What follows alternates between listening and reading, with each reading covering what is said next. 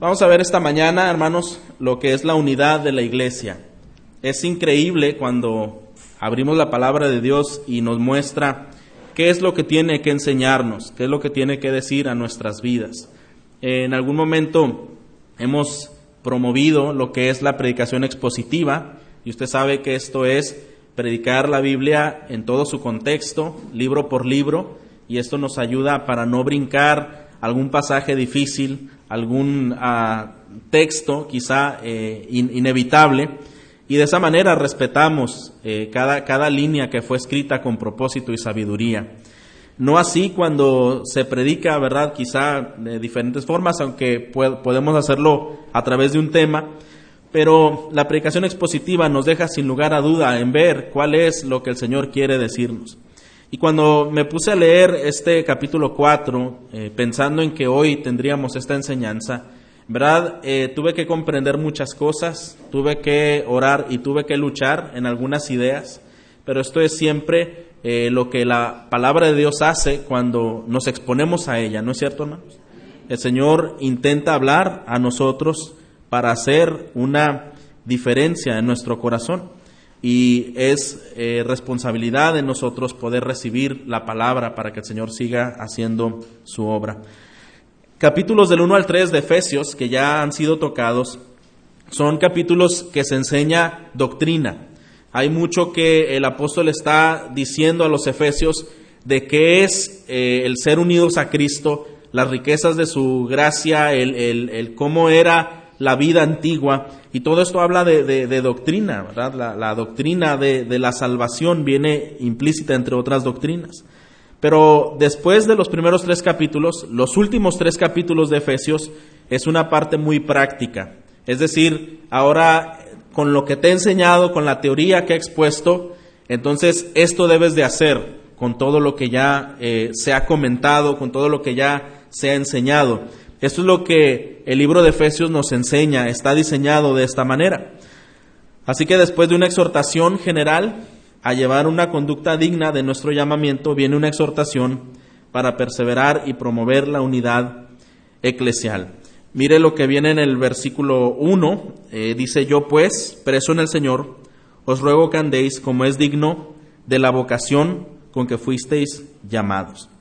Así que eh, esta palabra, eh, os ruego que andéis, esta palabra andéis es una palabra que significa el curso de la vida de una persona, cómo una persona vive, ¿verdad? Y, el apóstol está diciendo algo parecido como era en el capítulo 3, yo pues preso en el Señor. Les recuerda una vez más a, a esta iglesia cuál era la condición en la que él se encontraba y les dice, bueno, yo que he sido preso en el Señor, quiero hacerte una encomienda. Y esta encomienda es que tú vivas como es digno de la vocación con la que tú has sido llamado. Y este es un llamado que todos tenemos, hermanos, a vivir como es digno de esa vocación. Vamos a ver cómo esa palabra andéis tiene que ver con eh, un estilo de vida. Vamos a 4.17, vamos a ver algunos versículos que apoyan esta palabra. Y dice, esto pues digo y requiero en el Señor que ya no andéis como los otros gentiles que andan en la vanidad de su mente. 5.2 de Efesios. Y andad en amor como también Cristo nos amó y se entregó a sí mismo por nosotros, ofrenda y sacrificio a Dios en olor fragante. 5.8 también nos dice, porque en otro tiempo erais tinieblas, mas ahora sois luz en el Señor, andad como hijos de luz. Y 5.15, mirad pues con diligencia cómo andéis, no como necios, sino como sabios. Entonces, eh, es una palabra que se repite y se repite y se repite. Y sabemos que cuando una palabra se repite, ahí hay un sentido de énfasis, una llamada de atención, algo que tenemos que poner suficiente cuidado por lo que Dios está recordando o reforzando en su palabra.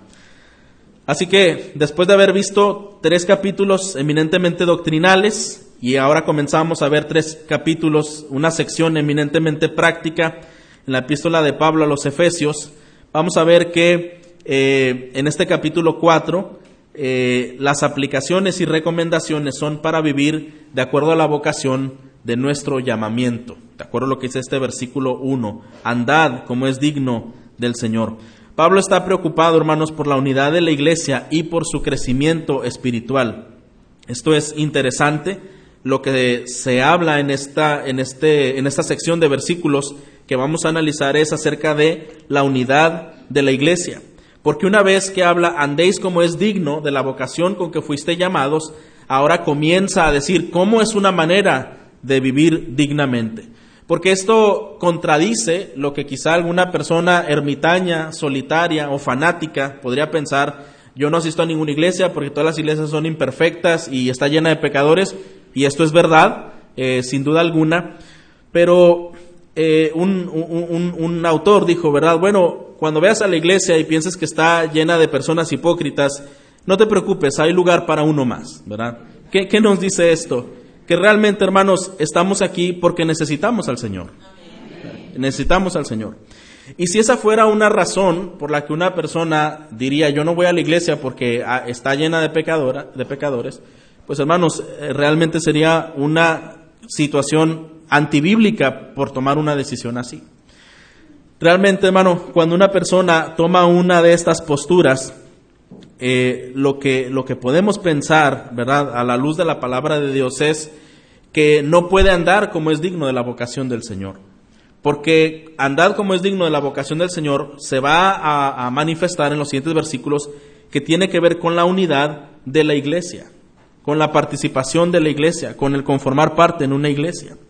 Y nos dice en el versículo 2, con toda humildad y mansedumbre, soportándoos con paciencia los unos a los otros en amor. Así que eh, la unidad es indispensable para el crecimiento de la iglesia. Y algo importante, hermanos, es que a la vez la misma unidad preserva el crecimiento de la iglesia. Es importante la unidad para crecer y la unidad misma ayuda a perseverar en ese crecimiento. De, pensemos, hermanos, por qué la iglesia es diferente a cualquier institución, a cualquier grupo, a cualquier organismo en este mundo. Estamos en un mundo bastante dividido.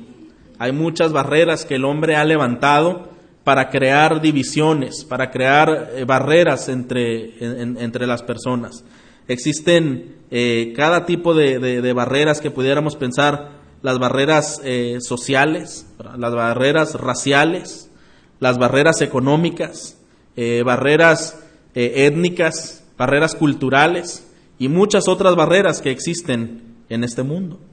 Sin embargo, hermanos, aunque los hombres han dedicado a levantar estas enormes barreras sociales, económicas, raciales, étnicas, culturales, Cristo Jesús, por la obra en la cruz, perdonando nuestro pecado, nos ha reconciliado con Dios y nos ha reconciliado unos con otros. Y es lo que precisamente Efesios menciona en sus, ah, en sus capítulos anteriores, derribando la pared intermedia, aquello que nos dividía, ya sea por una cuestión cultural, ya sea por alguna cuestión racial, por cualquier cosa que una persona se encuentre dividida, Cristo en la cruz derribó cualquier tipo de barrera, cualquier tipo de separación, porque hermanos, derribó el pecado que nos separaba delante de Dios y con eso derribó cualquier otra eh, obstáculo que nos pudiera dividir como pueblo de Dios. Entonces, hermano, qué interesante es pensar que Cristo murió para nuestra reconciliación con el Padre y para nuestra reconciliación unos con otros como pueblo de Dios. La cruz de Cristo, hermanos, fue un sacrificio de Cristo para crear la unidad de su pueblo. ¿Se imagina cuando no tenemos en cuenta lo que es la unidad eh, de la iglesia, la unidad del pueblo de Dios? ¿Dónde dejamos esa, esa, ese valor de la cruz y del sacrificio de Cristo? Por eso el apóstol Pablo menciona con énfasis a, este, a esta iglesia en Éfeso debes andar como es digno del Señor, promoviendo la unidad con toda humildad y mansedumbre. En Cristo Jesús, por su obra en la cruz, los pecadores hemos sido reconciliados con Dios y reconciliados unos con otros. Ahora, hermanos, somos responsables de perseverar la unidad de Cristo que Él compró con su propia sangre. Eh, el apóstol no nos anima a que nosotros edifiquemos la unidad, a que nosotros construyamos una unidad, porque la unidad la hizo Él en la cruz. Nosotros no estamos haciendo nada para que tengamos unidad. La unidad la hizo Cristo a través de su muerte en la cruz. La unidad ha sido un plan de Dios. La unidad Dios la establece y Dios la permite. Pero nosotros como iglesia debemos promover y practicar esa unidad de la cual Dios ha hecho a través del sacrificio de Cristo. ¿Entendemos entonces esta importancia, hermanos? Ni usted ni yo podemos hacer muchas cosas para crear una unidad, pero nuestro llamado preservarlo y promoverlo unos para con otros. Somos responsables entonces, somos un vínculo que nadie puede arrebatar ni nadie puede deshacer. Qué bendición es esto, ¿no, hermanos? Somos un vínculo que nadie puede arrebatar y nadie puede deshacer. Tan grande es la obra de Cristo, tan segura, tan perfecta, tan fuerte, que esta verdad es una bendición para todos nosotros, ¿verdad? El Señor, lo que ha comprado con su sangre, no puede ser arrebatado de su mano. Y hermanos, ¿cuáles son las virtudes necesarias para cultivar esta unidad? Bueno, vamos a ver eh, un par de virtudes. En el versículo 2 comienza con la primera. Debemos de andar con toda humildad. Debemos de andar con toda humildad. ¿Y qué es la humildad? Una baja estima de nosotros mismos, podríamos llamarlo, eh, basado en la conciencia que tenemos de nuestra propia condición. Posiblemente esta palabra no sea muy bien recibida en el mundo, cuando el mundo promueve, no, tú debes de ser una persona eh, con una estima muy alta sobre ti mismo, de ti mismo, ¿verdad? Y, nada debe de hacerte sentir inferior y todo lo contrario, y tú debes de demostrar eh, un valor diferente, un valor especial.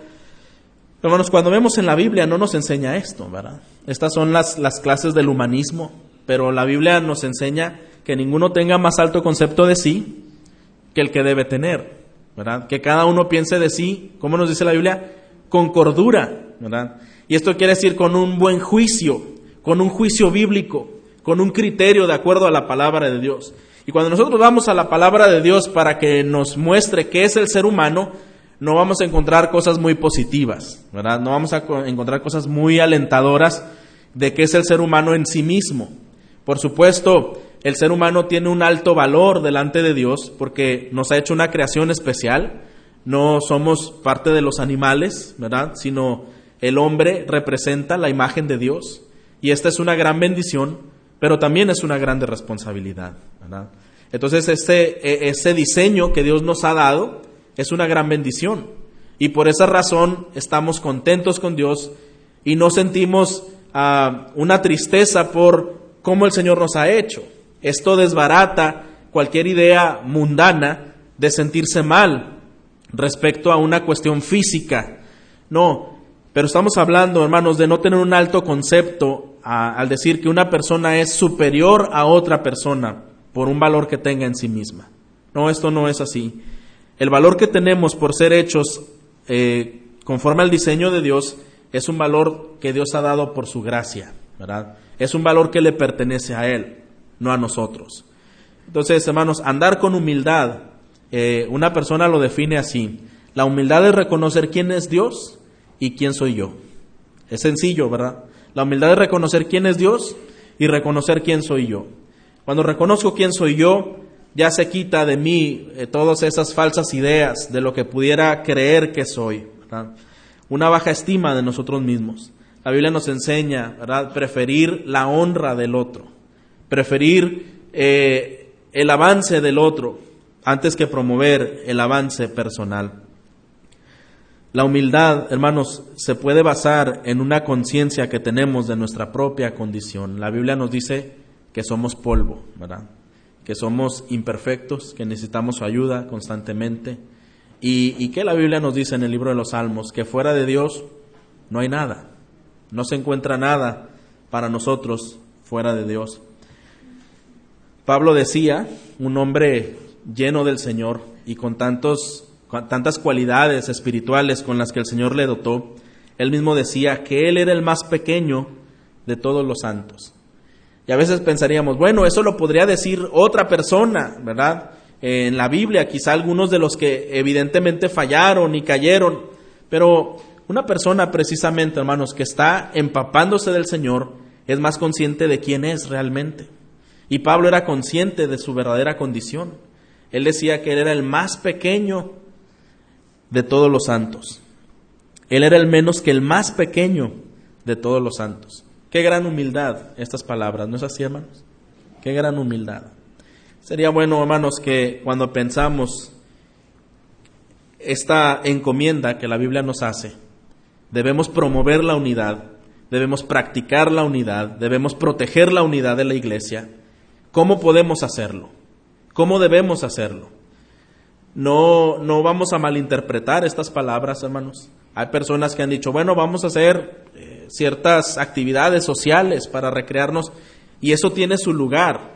No vamos a decir que convivir es, es malo porque la Biblia nos anima a hacerlo. Pero lo que sí debemos comprender, hermanos, es que un convivio no hace la unidad de la iglesia. ¿Estamos de acuerdo? Un convivio no hace la unidad de la iglesia. Tampoco cosas en común hace la unidad de la iglesia. Ah, sí, trabajamos en la misma empresa, tenemos más o menos la misma edad, tenemos más o menos la misma antigüedad, somos de la misma región, más o menos tenemos las mismas costumbres. Esa es la unidad del mundo, ¿verdad? pero no la unidad en la iglesia. La unidad en la iglesia la hace el Señor Jesucristo por su obra en la cruz, en donde al ser pecadores perdonados por esa gracia, esa gracia inmerecida, entonces tenemos todo en común. Y tan así que tenemos más en común con una persona de otro país y que quizá tenga un estatus social y económico muy alto, esa persona tendría más comunión con nosotros, aunque ni siquiera habláramos el mismo idioma, que con alguien de su mismo contexto, porque somos parte de la iglesia de Cristo. Que, qué gran unidad es la que el Señor promueve, la que el Señor ha hecho. Y como en los cielos la Biblia nos declara que estaremos de toda lengua, de todo linaje, de toda nación, no habrá ninguna barrera, no habrá secciones en el cielo, sino que será un solo pueblo cantando y alabando al Señor. Todo esto nos enseña, hermanos, cuál es el valor que la iglesia tiene y cómo es que la unidad debe ser valorada entre nosotros. ¿Cómo puedo yo ser parte de esa promoción para la unidad de la iglesia? ¿Cómo puedo yo contribuir para que la iglesia viva esa unidad? Andar con humildad. Andar como es digno de nuestra vocación, dice el apóstol Pablo, y esto requiere humildad. Esto requiere humildad que no piense usted, que no piense yo, que somos una élite especial, espiritual y, los, y podemos discernir lo que otros no pueden discernir. No es así, hermanos. Realmente la humildad nos centra quiénes somos verdaderamente. El Señor nos ha dado fortalezas, pero también nos ha dado debilidades a cada persona que pertenece al cuerpo de Cristo. Y por eso es que es un cuerpo porque todos nos necesitamos unos a otros, ¿no es así, hermanos? Cuando pensamos en esta analogía del cuerpo, eh, bueno, si mi pie está adolorido, quizá cayó en algún pozo, mis manos interceden, ¿verdad? Para poder salir de ese hoyo y quizá aplicar algún tratamiento. Mi cerebro está en conexión con todo lo que está pasando y tengo que ver la manera de, de sanar ese, ese problema. De la misma manera, hermanos, el cuerpo de Cristo está conectado. Y ningún miembro es independiente, ningún órgano es independiente. Tenemos la vitalidad eh, solamente por el Señor, por su Espíritu, y Él es la cabeza que gobierna este cuerpo. Por esa razón, hermanos, es nuestra responsabilidad promover, proteger y practicar la unidad, practicando con toda humildad. Una persona eh, que es humilde es consciente de su propia condición, sabe que no tiene nada para impresionar a otros y mucho menos a Dios, porque esa persona sabe quién es ante Dios mismo. Esa persona sabe quién es ante Dios mismo. Una persona humilde es una persona pobre en espíritu. Ahora, esto no significa, hermanos, una persona pobre en espíritu que sea una persona tímida o introvertida, sino que no alardea de ninguna habilidad porque reconoce aún lo que el Señor le ha dado como una mayordomía solamente que tiene que administrar. Ser pobre en espíritu es reconocer que hay una lucha interna, feroz y campal contra el pecado personal. Ser pobre en espíritu es ser consciente de la lucha que tenemos todos los días contra nuestro propio corazón. El humilde no piensa que ya está en un estatus diferente y por encima de otros. No, es consciente de la batalla que tiene que librar todos los días. Todos los días. Hermanos, el orgullo imposibilita la solución de los conflictos personales. Hemos escuchado esa palabra cuando alguien dice no da su brazo a torcer, ¿verdad? Eh, una, una palabra que Pastor Samuel usa en algunas ocasiones. ¿Y qué significa esto? Que una persona no quiere reconocer, no quiere doblegar ante una situación. Y el orgullo siempre será un conflicto para resolver un problema, hermanos. Es mejor la humildad, reconocer quiénes somos delante de Dios y delante de otros. Una persona, hermanos, humilde, entonces eh, reconocerá la paciencia que Dios tiene para con él y por esa manera no se va a ofender con facilidad. Sabe, hermanos, que el orgullo, una de las maneras en que se manifiesta es cuando una persona se ofende muy rápido. Es una persona muy orgullosa, una persona que se ofende así rápido. No me saludó, no me habló, no se acordó, no ofenderse con facilidad es orgullo, pero una persona así está demandando, tienes que acordarte de mí yo existo, ¿verdad? Este, eh, yo, yo, tengo algo que ver aquí, yo soy importante, yo necesito que tú tengas esa... Pero hermanos, cuando somos conscientes de toda la paciencia que Dios tiene con nosotros, la verdad es que alguna ofensa personal y, muy probablemente eh, ni siquiera intencional, pues nos da un descanso. Decir, Señor, mi, mi amor y todo lo que viene es de ti. ¿Verdad? Todo lo que tengo es de ti. Entonces, ¿por qué me voy a ofender con facilidad? ¿Por qué me voy a ofender con facilidad ante una situación y muchas veces, hermanos, la verdad, situaciones tan, tan absurdas por la que una persona se puede ofender? En verdad, esto solamente habla el enorme grado de orgullo que existe en una persona cuando se ofende rápidamente. Ahora, analícese usted un momento y analicémonos cada uno, hermanos en la familia. Somos muy rápidos a ofendernos. Cuando algo no, se, no sale como, como queremos, como pensamos. Cuando alguien se olvidó de alguna fecha importante. Somos fácil a ofendernos en la iglesia cuando alguien no nos saludó, se le pasó darnos alguna, alguna recomendación, algún recado. Esto habla de que estamos teniendo un problema real contra el orgullo. Una persona ofendida no tiene una pena, hermano, por ah, ser ofendida a sí misma. Una persona que está entendiendo la palabra tiene una pena por la ofensa que se ha levantado hacia, hacia Dios mismo.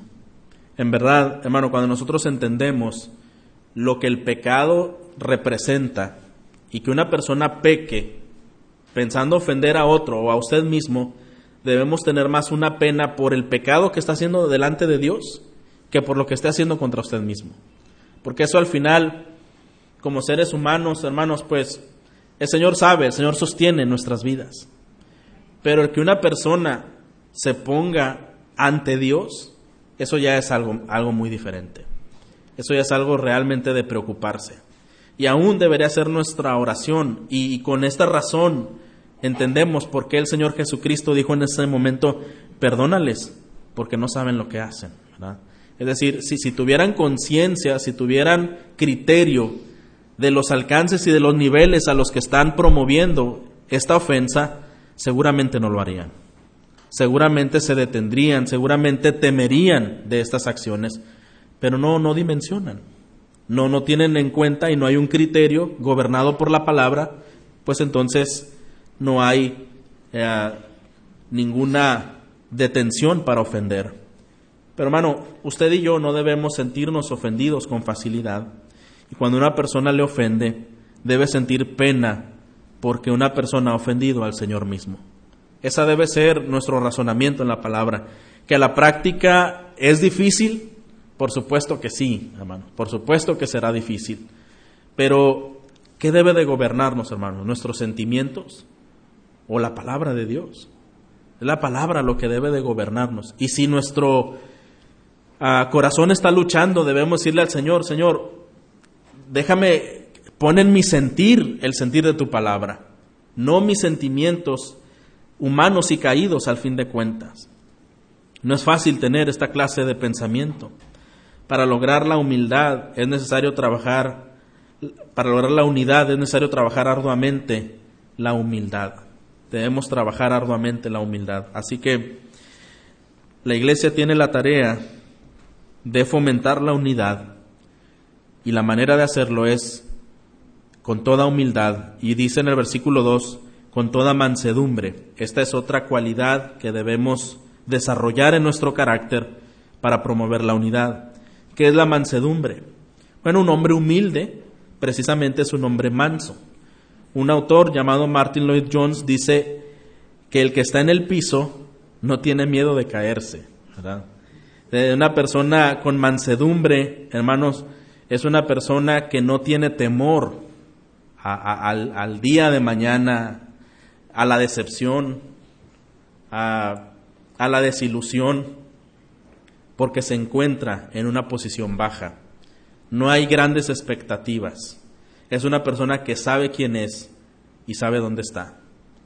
Cuando el Señor nos permite tener un espíritu de mansedumbre, podemos entonces, hermanos, no ser arrebatados en ira, en cólera, en, en pensamientos y en palabras que no agradan a Dios. La mansedumbre no es una debilidad de carácter. Vamos a Mateo 11, 18 sin perder Efesios. Si alguien tiene Mateo 11, 18, le agradezco si me apoya con este texto. Mateo 11, 18.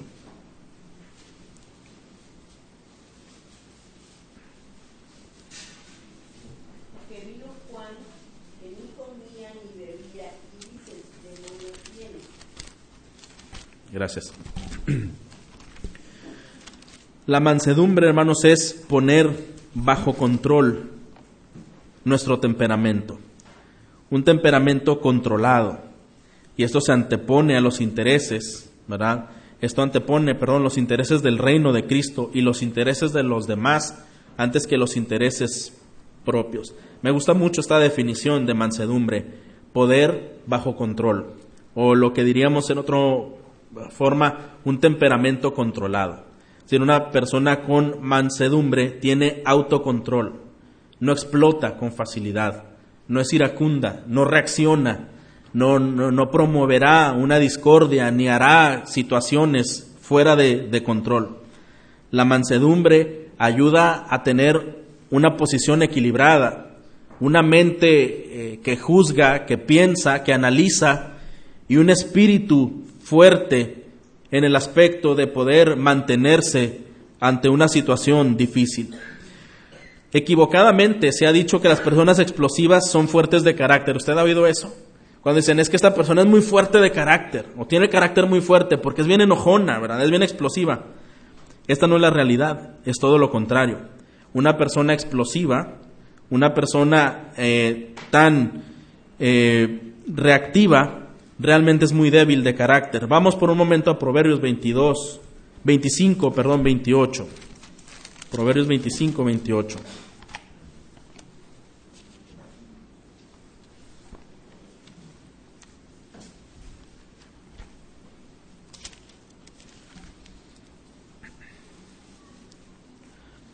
Vamos a leerlo juntos si lo ha encontrado. ¿Estamos listos, hermanos? Dice, como ciudad derribada y sin muro es el hombre cuyo espíritu no tiene rienda. Todo lo contrario a lo que el mundo dicta de cómo es una persona iracunda, explosiva y controladora, ¿verdad? Una persona así, nos dice ahí, como ciudad derribada y sin muro, es el hombre cuyo espíritu no tiene rienda. Es una persona débil. No tener protección no tener resguardo es simplemente exponerse totalmente ante cualquier combate enemigo. El hombre manso, por el contrario, hermanos, posee la capacidad de razonar bíblicamente en medio de las dificultades. Y cómo nosotros, hermanos, promovemos la unidad. Pensemos un momento el contexto de nuestra familia. Simplemente en la familia cómo nosotros promovemos esa unidad eh, familiar.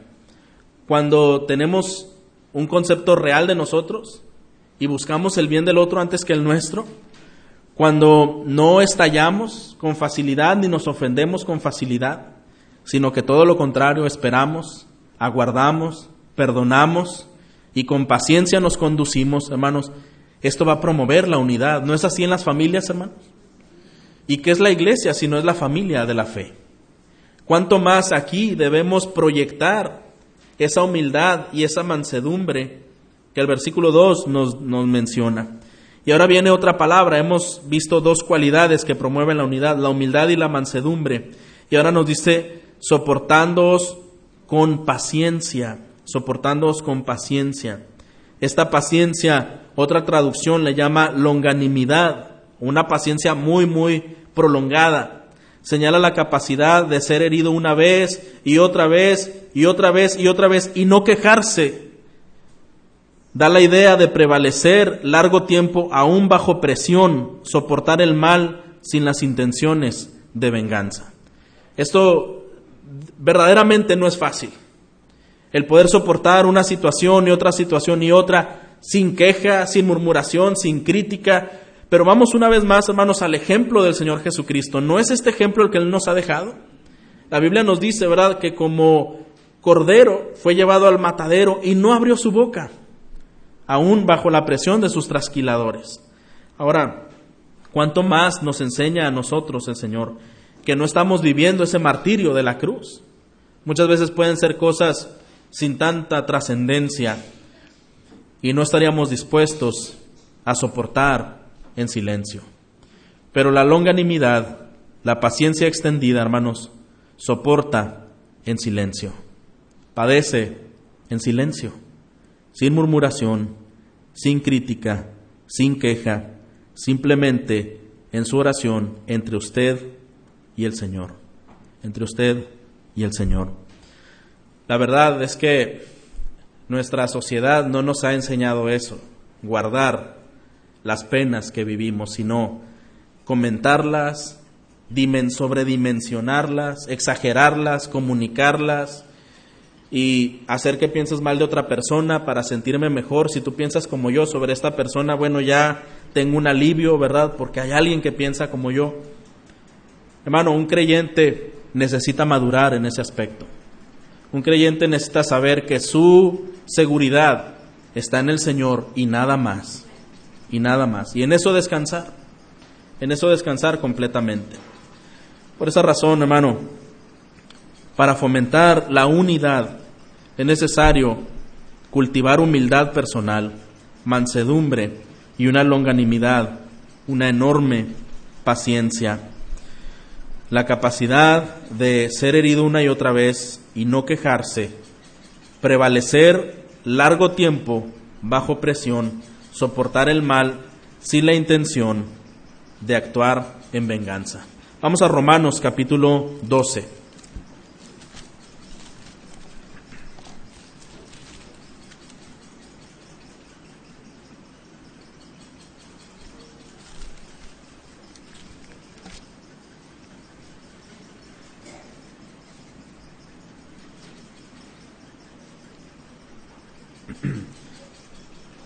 Versículos 17 al 21. Si lo tiene, léalo conmigo. No paguéis a nadie mal por mal, procurad lo bueno delante de todos los hombres. Si es posible, en cuanto dependa de vosotros, estad en paz con todos los hombres.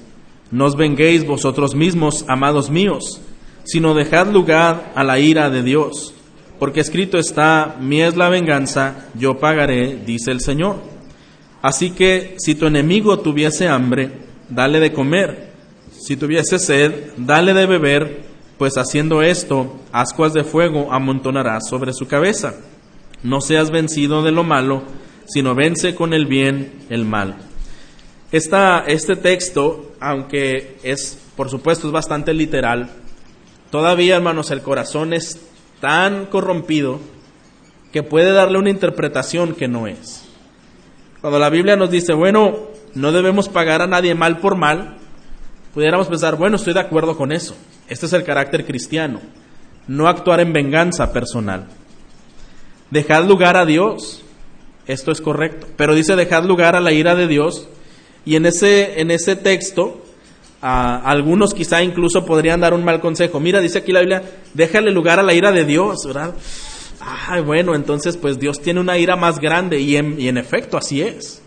Sin embargo, no es algo en lo que ni nos debemos regocijar, ni es en algo en lo que debemos de esperar, porque lo que dice más bien es, tú solamente si tu enemigo tiene una necesidad, tiene hambre, tiene sed, tiene cualquier clase de necesidad, provéelo, ¿verdad? No, no guardes ese, ese rencor. Yo estoy esperando, ¿verdad? el que el Señor obre, pero por dentro, como quiera, tengo algunas cosas guardadas. No es eso lo que la Biblia nos enseña, ¿verdad? La Biblia nos enseña, mira, tú déjale a Dios las cosas que pertenecen a Él solamente. Y no esperes una retribución hacia alguien que te haya ofendido. Dice, haciendo esto, ascuas de fuego amontonará sobre su cabeza y algunos piensan, ah, le voy a derretir la cabeza entonces, ¿verdad? Si, hago el bien.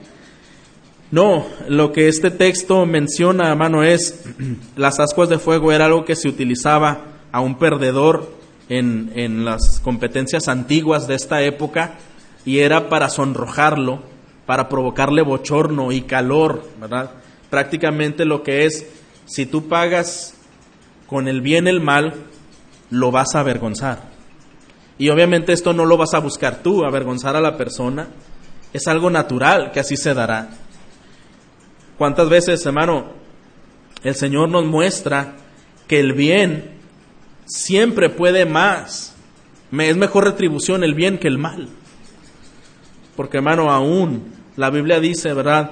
Eh, si tú fueres ah, señalado por alguna acción eh, como hemos visto, ¿verdad? En la palabra de, Dios, es mejor que sufras haciendo lo bueno que haciendo lo malo.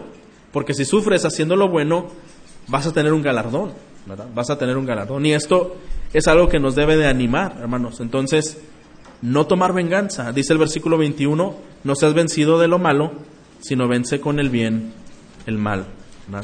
Así que, cualidades de carácter fomenta la unidad de la iglesia, la humildad, la mansedumbre, la longanimidad o paciencia.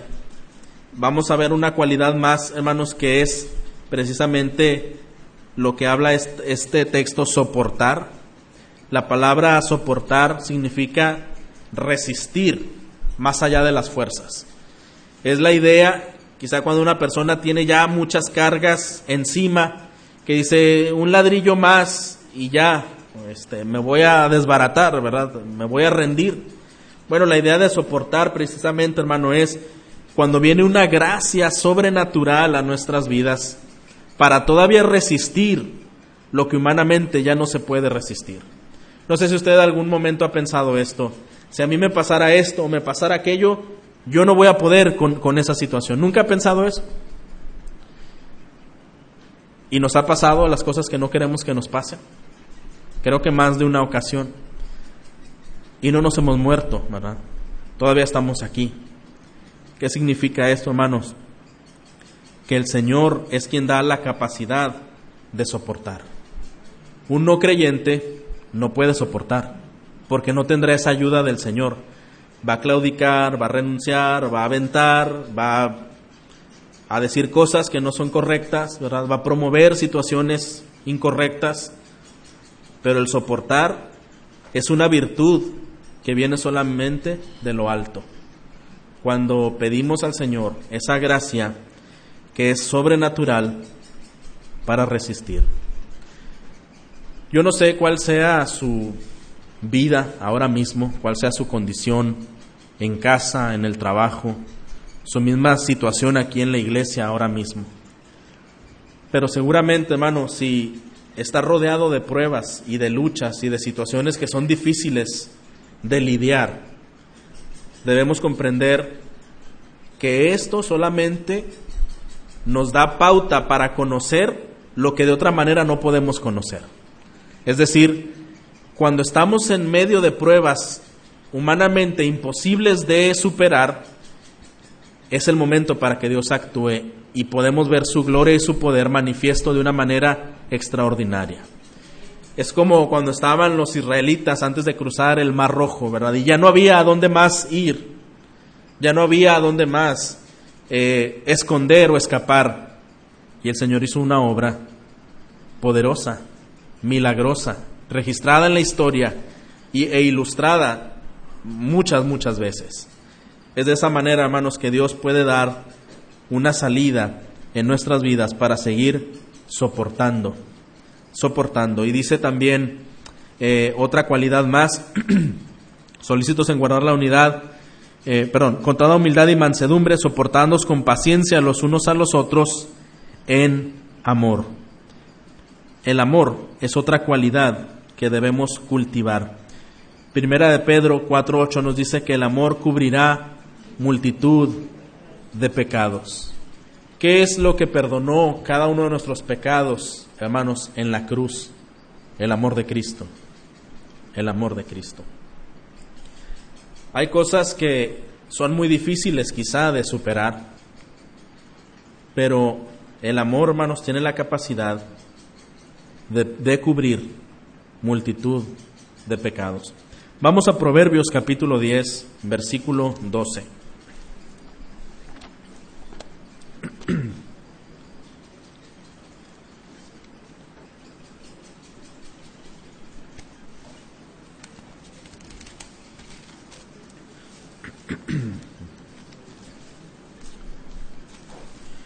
Proverbios 10, 12, vamos a leerlo juntos. Dice, el odio despierta rencillas, pero el amor cubrirá todas las faltas. Y ahí están los dos agentes eh, que se exhiben, se promueven ante nuestro corazón cuando hay un problema. El odio, ¿qué va a promover el odio? rencillas, divisiones, contiendas, pero el amor cubrirá multitud de pecado. Definitivamente, hermanos, cuando el Señor Jesucristo estableció la unidad entre el creyente y Dios y los creyentes, lo hizo con amor. Porque ese amor, por el amor del Señor, no hemos sido castigados, ni hemos sido eliminados o fulminados como debimos de, debimos de haberlo sido, por el amor del Señor, todavía en su paciencia, estamos aquí y por ese amor fuimos perdonados. Así que el amor es una cualidad, una virtud espiritual que debemos cultivar a la manera del Señor. Cultivar odio va a traer rencillas, pleitos y situaciones que no tendrán fin y para nada un buen fin. Ah, un predicador describe una bondad inconquistable e invencible es el amor. Una bondad inconquistable e invencible. Cuando una persona ama, es una persona victoriosa. Porque hermano, piense en una persona que ama, no va a guardar rencor, no se va a desgastar en eh, resentimientos, en amarguras. Una persona, hermanos, que ama es una persona libre. Es una persona libre. Ya todas las cosas, todas las ofensas o todas las situaciones que, fueron en la vida, ya se pusieron en manos del Señor y esa persona descansa y está, está en paz con el Señor, ¿verdad? Y está en paz con los demás. Pero una persona con amarguras y resentimientos está esclavizada, está prisionera de ese rencor y de ese resentimiento. ¿En dónde quiere estar usted? El Señor Jesucristo ya, hermanos, ha dado su vida para hacernos libres. ¿Por qué vamos a esclavizarnos? Por nuestro propio pecado, por un corazón que no entiende que el Señor ya ha ganado la batalla y que Él ha conquistado a través de la cruz. Quien se conduce con las características que hemos visto, humildad, mansedumbre, paciencia, eh, soportando y, en amor, están siendo solícitos en guardar la unidad, es decir, que son diligentes e intencionales en perseverar la paz y la unidad de la iglesia. De lo contrario, hermanos, al no estar practicando y cultivando estas cualidades que acabamos de mencionar, un creyente puede estar siendo usado para fracturar la unidad de la iglesia. Un creyente puede estar, sin ser su objetivo, puede ser un instrumento en las manos de Satanás. Porque ninguno de nosotros, ¿verdad?, podría decir, yo quiero ser usado por Satanás, yo quiero ser una herramienta tremenda de Satanás. Pues no. No creo que ese sea el sentir de ninguno de los que estamos aquí si tenemos al Señor Jesucristo. Pero fíjese cómo cuando no somos responsables en cultivar estas verdades espirituales, estas cualidades espirituales, somos un blanco fácil para crear un terrorismo dentro de la unidad de la iglesia cuando nuestra lengua no tiene freno, ¿verdad? Ni nuestros pensamientos, ni nuestras actitudes, ni nuestras acciones, ¿cuánto daño podemos causar? Y hermanos, en verdad, este mensaje debe ser un mensaje bien entendido de la palabra de Dios hacia cada uno de nosotros. A veces es, es, inevitable o incómodo eh, enseñar eh, pensando en que si existen contextos y, ay, ¿por qué? No, hermano, piense en usted mismo. No pensemos en nada más, piensen usted y la palabra de Dios. Yo y la palabra de Dios. Cuando no somos maduros en, en entender que el no estar cultivando nuestra vida espiritualmente y dejarnos llevar por la carne, somos usados por el enemigo. Eso lo sabemos. Eso no, no, no es, no necesitamos más evidencias de ello, ¿verdad? Cuando estas virtudes no son cultivadas, se está en una postura accesible al enemigo para oponerse a los principios de la palabra de Dios. Y entonces surgen actitudes contrarias a estas. Actitudes contrarias tales como murmurar. Piensa en, una, en un momento, hermano, murmurar sobre otras personas. ¿En qué momento esto une a la iglesia? La murmuración, hermano, es una virtud en la palabra de Dios ayuda a la iglesia, anima a la iglesia, une a la iglesia? Por supuesto que no. Ahora, pero es que existe un problema. Bueno, la Biblia nos dice cómo debes ir a resolver ese problema, ¿no es así? Si tú tienes algo contra algún hermano, ve y arréglalo y haz la, la forma que debes de hacer. Pero en ningún momento, hermano, el hacer otra manera, hay una situación muy delicada una palabra que el mundo expresa, ¿verdad? Dice una palabra que describe al enemigo, dividir trae victoria o divide y vencerás. Qué tristeza, ¿verdad? Cómo el mundo puede entender que un cuerpo dividido, y el Señor Jesucristo lo dijo, ¿verdad? Una casa dividida contra sí misma no puede prevalecer, es decir, se va a caer, se va a destruir. ¿Cuál es la mente del enemigo? Dividir y destruir. Dividir y destruir. ¿Cuál es la mentalidad que debe de prevalecer en la iglesia? Una unidad correcta en el vínculo de la paz. ¿Qué tengo que hacer yo para promover esa unidad? Humildad, mansedumbre, paciencia, longanimidad y vivir en amor. Son características, son cualidades que la Biblia nos resalta, que debemos de buscar. No dar lugar a la murmuración, a la crítica, no buscar una postura divisoria en medio de la iglesia. Ahora, esto no significa, hermanos, que no existan diferencias de opinión, diversas posturas en algunos, en algunos temas que pueden conciliarse y pueden razonarse. Esto en ningún momento la unidad significa ser hechos en serie bajo una imposición. No, no. La unidad, hermanos, precisamente es rica porque se encuentra en medio de una diversidad. Ninguno de aquí es igual a otro, ni podemos ser igual a otro, ¿verdad? Y no podemos imponer ideas sobre otras personas, ideas personales. Estamos hablando de la unidad bíblica, hermanos, de la unidad que viene del Señor, de que estamos de acuerdo en que somos pecadores y solamente hemos sido redimidos por la gracia de Jesucristo, ¿verdad? Y que estamos en ese proceso de lucha constante. La unidad es posible aún en medio de tanta diversidad, que puede haber en, nuestra vida. Somos diferentes en varias cosas, hermanos. tenemos un diferente trasfondo cultural, familiar, regional, religioso. Algunos vienen de diferentes contextos religiosos, diferente trasfondo social, económico e incluso intelectual.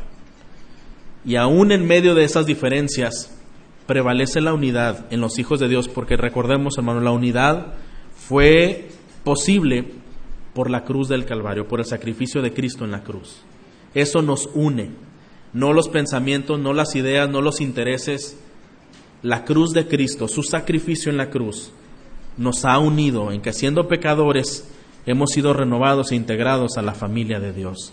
Esa es la base de nuestra unidad únicamente. Así que hermano, pensemos esta mañana, ¿qué quiero ser en esta congregación? ¿Quiero ser un medio que promueve, que protege la unidad de la iglesia, que practica la unidad de la iglesia? ¿O quiero ser un instrumento utilizado en manos de Satanás? Yo sé que expuesto de esta manera, todos diríamos, yo no quiero ser un instrumento usado en manos de Satanás. Entonces, ¿qué necesito hacer para no caer en ese aspecto? Cultiva estas, estas virtudes espirituales. Cultiva la humildad. Cultiva la mansedumbre, la paciencia, la longanimidad y el amor. Debemos perseguir, debemos buscar todas estas virtudes en nuestra vida. Vamos a ver, hermanos, que la unidad de la iglesia se desprende de verdades eternas que los creyentes compartimos. Hemos visto virtudes que necesitamos cultivar para que la unidad prevalezca y ahora vamos a ver también verdades eternas que los creyentes compartimos para que esta unidad sea posible. Este texto menciona siete cualidades eternas que nos unen y a la vez nos distinguen como pueblo. En el versículo 3, solícitos en guardar la unidad del Espíritu en el vínculo de la paz solícitos en guardar la unidad del Espíritu en el vínculo de la paz. Y otra vez quiero recordar que este versículo dice solícitos en guardar, no solícitos en crear, solícitos en hacer, solícitos en establecer la paz, no, en guardar. La paz ya está hecha por la cruz de Cristo.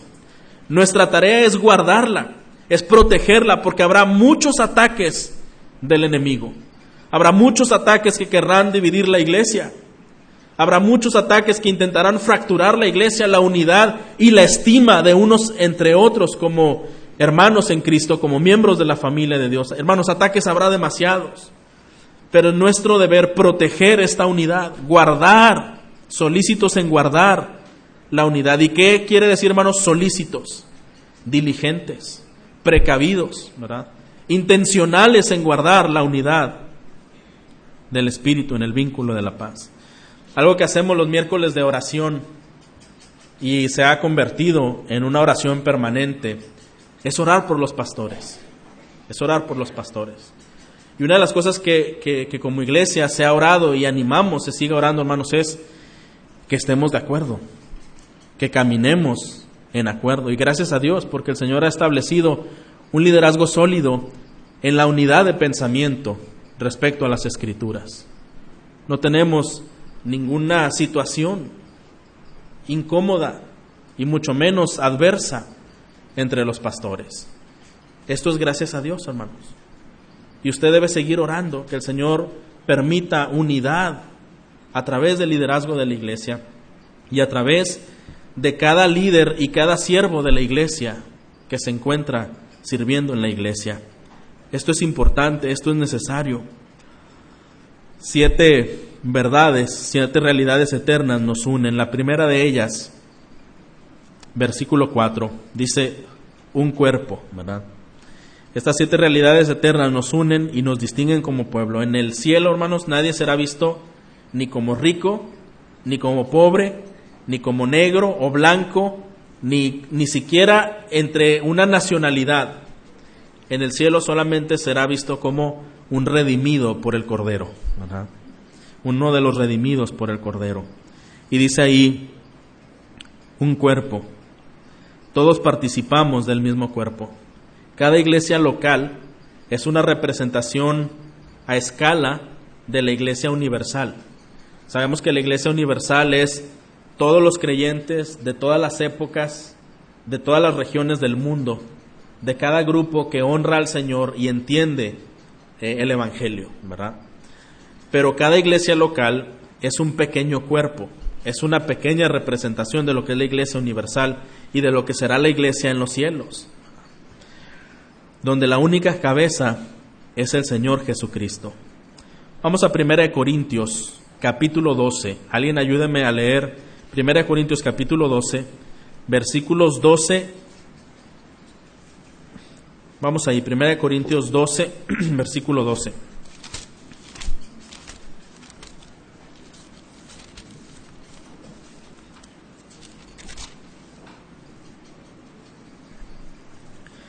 Va a ser un poco larguita esta lectura, solamente siga con su vista, voy a leer del 12 hasta el 26.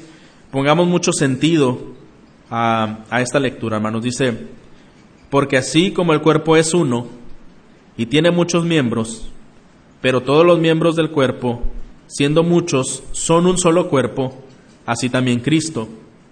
Porque por un solo espíritu fuimos todos bautizados en un cuerpo, sean judíos o griegos, sean esclavos o libres, y a todos se nos dio a beber de un mismo espíritu.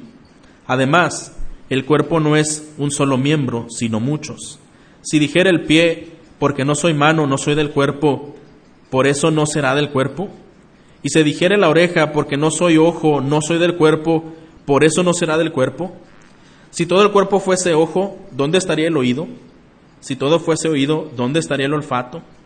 Mas ahora Dios ha colocado los miembros, cada uno de ellos en el cuerpo como Él quiso. Porque si todos fueran un solo miembro, ¿dónde estaría el cuerpo?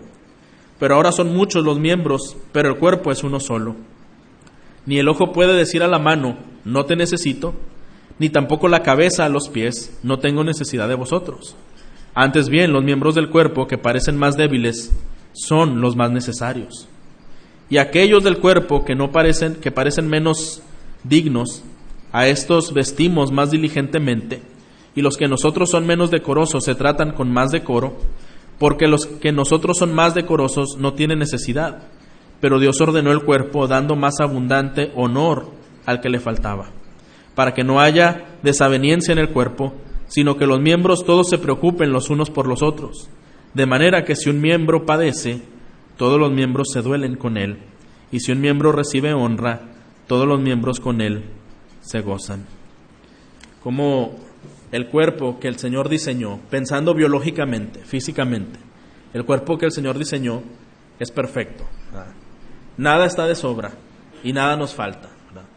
El Señor con perfección, con gran sabiduría, diseñó al ser humano para que pudiera ah, llevar a cabo su vida. Con esa misma sabiduría, hermanos, el cuerpo de Cristo ha sido diseñado por Dios. Cada miembro es importante en la mente del Señor. Cada miembro es importante. Hay personas que consideran que su importancia se debe a lo mucho que pueda hacer a lo mucho que, sepa hacer. Y no, no, no es así. Cada persona que ha sido redimida por el Señor tiene un grado de suma importancia delante de los ojos de Dios. Y esto, hermanos, no nos regocija en nuestro corazón. Saber de lo que el Señor ha hecho con sabiduría, cómo ha trazado el cuerpo, cómo ha trazado la iglesia. Todos participamos de ese cuerpo. La iglesia es un solo cuerpo, ¿verdad? Es un mismo cuerpo. Hay diferentes miembros, cada uno de ellos es importante. Así que estas realidades eternas, hermanos, nos ayudan a comprender esta unidad de la iglesia. Eh, somos un mismo cuerpo. También en el versículo 4 eh, nos dice un, un cuerpo y ahora nos dice y un espíritu. Entendamos esto, hermanos, un espíritu no son muchos espíritus, no son espíritus distintos por los que Dios hace la obra en su iglesia. En cada uno de los creyentes vive un mismo espíritu. Vive un mismo espíritu. Cuando las iglesias nuevo testamentarias querían alardear de dones sobrenaturales, el apóstol Pablo, ¿verdad? Dijo, eh, mira, juzga los espíritus, disciernen los espíritus, probad los espíritus si realmente son de Dios porque todo aquello que se mueva diferente al Señor y a su palabra puede ser un espíritu, pero no de Dios. El creyente tiene un solo espíritu y ese solo espíritu nos ha sellado y ese solo espíritu es permanente en nuestro corazón y ese solo ese mismo espíritu es el que trae convicción a nuestras vidas. No son muchos espíritus, así que estamos unidos por estas realidades eternas.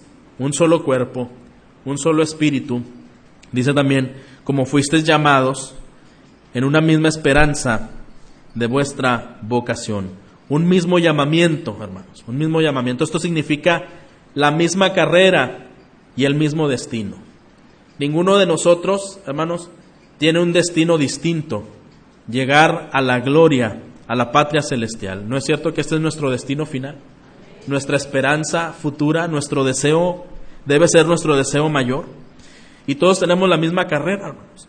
Muy posiblemente algunos dirán, no, hermano, mi carrera es más difícil que la tuya. Tú no sabes, ¿verdad?, las, las luchas con las que yo tengo. Y a veces las conversaciones pueden ser una competencia. No, pero yo más, ¿verdad? Yo sufro más que tú. A mí me duele una pierna, pues a mí me duelen dos, ¿verdad? Este, yo tuve una desilusión, bueno, yo he tenido más que una y ese tipo de cosas. Pero hermano, tenemos una misma carrera. Y en algún sentido, en algún momento, el Señor sabe por qué nos permite pasar por situaciones tan difíciles. Hemos dicho hace un momento, Él quiere manifestarse de donde ya no hay fuerzas, de donde humanamente no se puede uno sobreponer, y que venga esa ayuda divina, que venga esa gracia venidera del Señor, no nos hace otra cosa más que alabarle y glorificarle. Porque decir, yo en mis fuerzas no hubiera podido soportar, pero he visto la mano del Señor, he visto su fidelidad que camina conmigo momento a momento.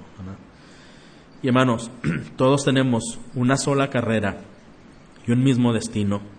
No debemos pretender con jactancia que todos ah, nos lleváramos bien, nos llevaríamos bien en algún día en la eternidad y mientras tanto no tomar en cuenta cómo está nuestra relación aquí en la tierra. Voy a decirlo de una manera un poco chusca, ¿verdad? Decir, bueno, en el cielo sí voy a cantar contigo y sí voy a voltear a verte, pero aquí en la tierra no, ¿verdad? Aquí en la tierra hay una distancia. No, hermano.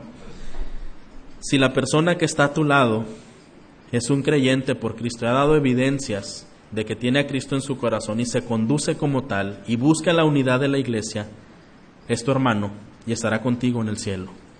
Si ha dado estas evidencias, ¿verdad? Un mismo llamamiento. Dice también en el versículo 5, un Señor.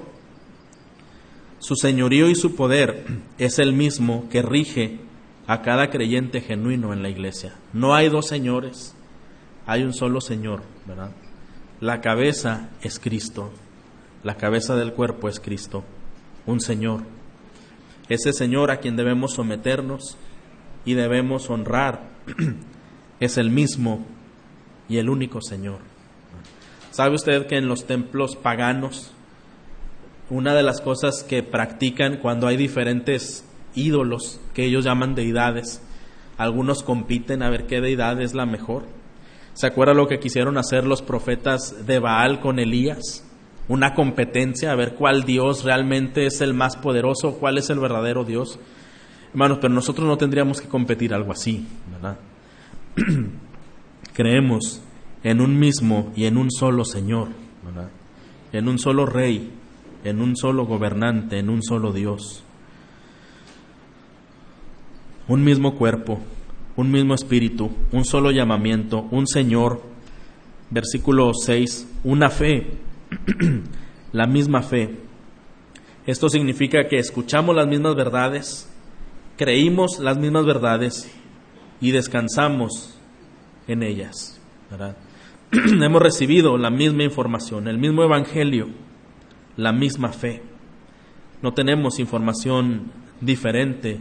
Como dije hace un momento, no hay un grupo de élite que pueda conocer más misterios que otros no pueden conocer. Cada creyente, hermano, que se aplica a conocer la escritura y pide al Señor este discernimiento, conocerá más. Es así de sencillo, ¿verdad? Y aún los que predicamos la palabra del Señor, eh, no tenemos una llave mágica para conocer verdades desconocidas solamente hay parámetros y hay algunas eh, herramientas que se utilizan para poder profundizar y para poder también eh, interpretar correctamente los textos y darlos a conocer, pero cada creyente que posee el Espíritu de Dios llega a esta conclusión, llega a esta verdad, no se necesita algo superior. Un mismo llamamiento, un Señor, una misma fe, un bautismo Dice también ahí una fe, un bautismo. Es interesante que en, este texto del Nuevo Testamento, cuando se habla de un bautismo, no es como el bautismo es ahora. Por supuesto, nosotros queremos dar esa relevancia y esa responsabilidad, esa grandeza que el bautismo representa en la, en la palabra de Dios, Pero en, en tiempos antiguos, decir me bautizo porque creo en Jesucristo era renunciar a todo lo anterior, era renunciar al judaísmo y era renunciar a cualquier otra corriente que existiera. Y esto ponía enemistad social hacia esa persona que había renunciado. Era realmente un reto, era un objeto de persecución, de ah, rechazo eh, humano, de rechazo social, la persona que por Cristo se bautizaba. Ahora, como nuestro mundo está tan ah, impregnado del catolicismo y de un, verbalmente un cristianismo, ¿verdad? Ah, no representa para la sociedad lo que antes representaba. Pero sí, hermano, cuando una persona es bautizada, dando evidencia de que ha recibido una nueva naturaleza, ha recibido al Señor Jesucristo, ha recibido el don de Dios, ha puesto a su, su vida completa en manos de Dios, está comunicando un testimonio ante las personas de afuera a través del bautismo. Y aquí nos dice, mira, un mismo bautismo, una misma representación, un, mismo ah, llamado, una misma causa. Y finalmente, versículo 6, ah, un Dios y Padre de todos, el cual es sobre todos y por todos y en todos. Bueno, un mismo Dios y Padre este texto final. Hasta ahí vamos a, terminar el mensaje esta mañana. Un Dios y Padre de todos, el cual es sobre todos y por todos y en todos. Hermanos, en una familia, ¿verdad? Se reconoce a un principal en el hogar, a una autoridad en el hogar. En la familia de Dios reconocemos a Dios como nuestro Padre y como cabeza de la iglesia. Este Padre es de todos, es sobre todos y por todos y es en todos. Para concluir, este pasaje nos muestra la gran relevancia que tiene la unidad de la iglesia. La unidad es esencial para la salud espiritual de la iglesia. Por eso Satanás ataca vigorosamente contra la unidad de la iglesia. Porque, hermanos, es ir en contra de estas verdades eternas y es ir en contra de las virtudes que promueven la unidad en un creyente. La filosofía perversa del maligno que se promueve en los diferentes círculos es divide y vencerás. Hermanos, nosotros aprendemos en este texto que la unidad debe ser una prioridad para nosotros como creyentes. Debemos buscar guardarla. Es lo que dice en el versículo 3, solícitos en guardar la unidad. Como dijimos hace un momento, preservarla, protegerla, practicarla, practicar la unidad siendo diligentes en cultivar nuestra vida espiritual y practicando y viviendo estas realidades eternas. Debemos orar por la unidad entre la unidad de la iglesia, la unidad entre los pastores, la unidad entre los líderes y servidores de la iglesia. Algo que usted y yo podemos hacer para que la unidad prevalezca en la iglesia, hermanos, es orar. ¿Estamos de acuerdo? Es orar, debemos orar, Señor, une la iglesia, No hay ningún método humano, ninguna estrategia humana, hermanos, para lograr lo que solo el Espíritu Santo puede hacer. Así que más que estrategias y mapas y situaciones, ¿verdad? Y cualquier situación humana, ¿verdad? Pensamiento, la oración es más poderosa que cualquier otra cosa. Y cuando el pueblo de Dios se reúne a orar, se ha reunido a planear, se ha reunido a, ponerse en manos de Dios y se ha reunido a vencer. Por esa razón, hermanos, debemos orar, debemos orar. Cuando el pastorado está dividido, una iglesia forzosamente será dividida. Oren por la unidad entre los pastores. Oren por la unidad entre los pastores. Existe entre nosotros un cariño, un respeto. Ore porque esto prevalezca así. El enemigo desearía, ¿verdad?, que no existiera esta unidad. Pero la iglesia puede orar porque esta unidad cada vez se fortalezca y crezca. Hermano, la división es un cáncer que se genera dentro con la intención de corromper e infectar todo el cuerpo. Es la responsabilidad de la iglesia no permitir que esa corriente maligna llegue a ser eh, su función en nuestro organismo.